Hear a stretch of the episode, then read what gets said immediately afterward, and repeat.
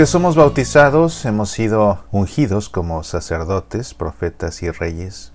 Y el ejercicio de estos ministerios, para quien se toma en serio su bautismo, para quien se toma en serio su vida cristiana, inevitablemente conduce a la práctica del apostolado, ser apóstoles de Jesús en este mundo. ¿En qué consiste el apostolado? El apostolado consiste sobre todo en manifestar y comunicar el amor de Dios a todos los hombres. Esa caridad con que nos amó Dios y con que quiere que también nosotros nos amemos mutuamente.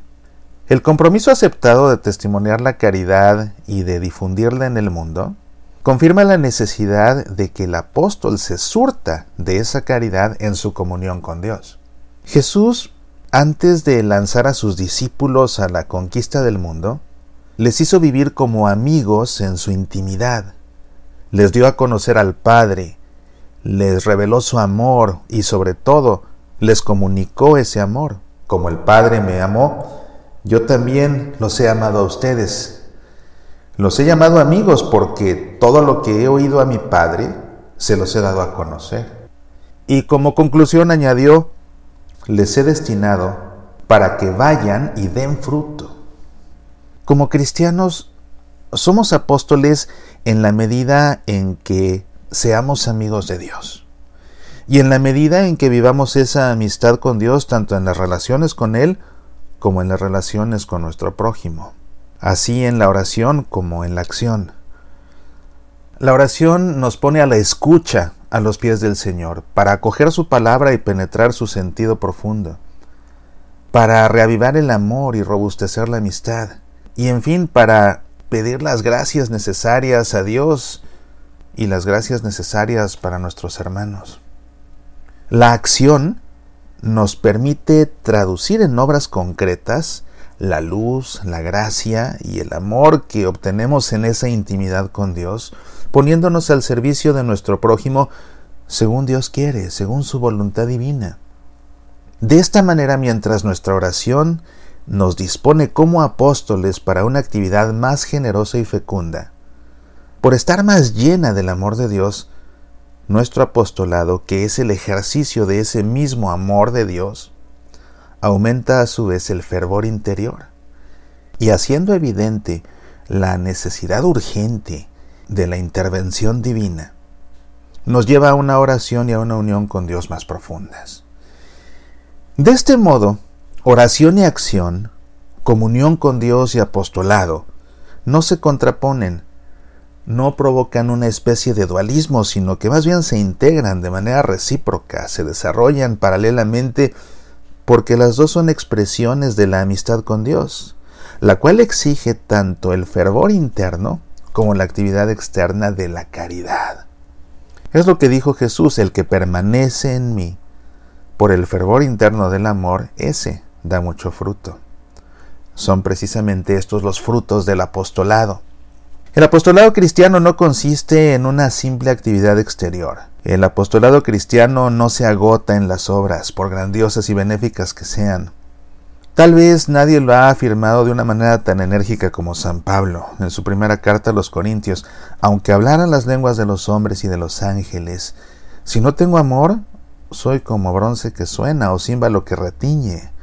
Aunque tuviera el don de profecía y conociera todos los misterios y toda la ciencia, si no tengo amor, nada soy.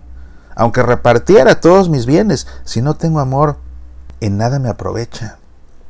San Pablo nos advierte sobre la posibilidad de realizar grandes obras, pero que de nada sirven desde el punto de vista sobrenatural si no están animadas por el amor de Dios.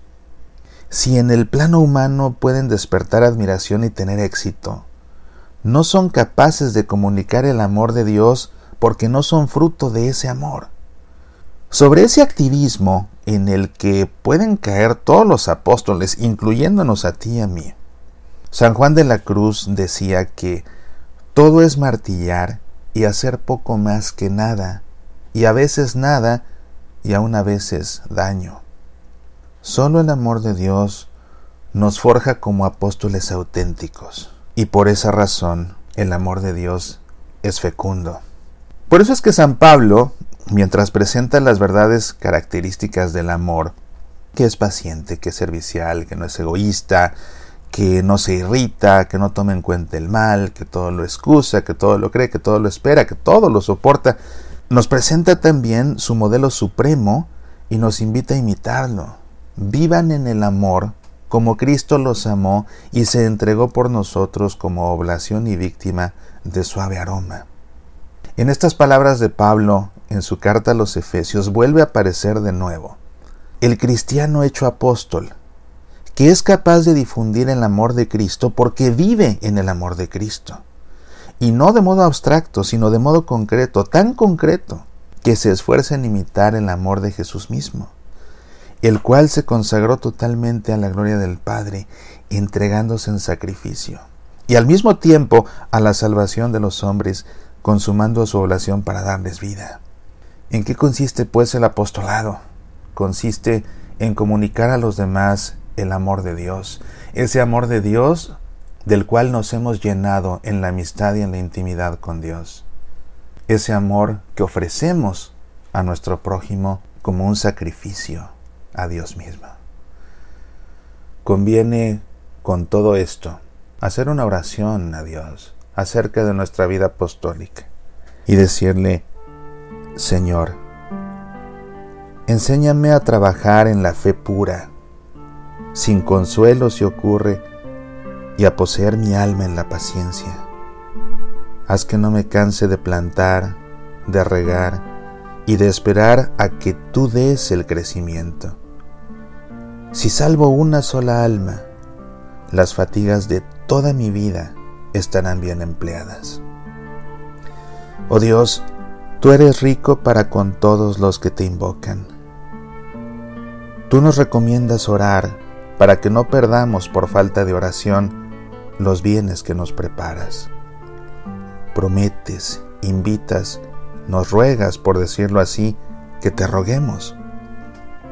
Es verdad que para apacentar una grey tan grande se necesita un gran amor. Pero tú que nos pides un amor tan valeroso y paciente, eres justamente el que lo das. Me dices, ven, date prisa, cómpralo de balde. Se compra el amor con el simple deseo. Se queda sin tu amor solo aquel que no lo quiere. Oh Dios, nuestro bien infinito, basta quererte para entrar en posesión de ti. Tú eres el tesoro del corazón pobre que apagas todo deseo y llenas todo vacío. Oh amor divino, lo das todo y te das a ti mismo a quien quiera que te abra su corazón. Pero solo la gracia puede darme amor y la gracia no se obtiene si no se invoca en la oración. Amén.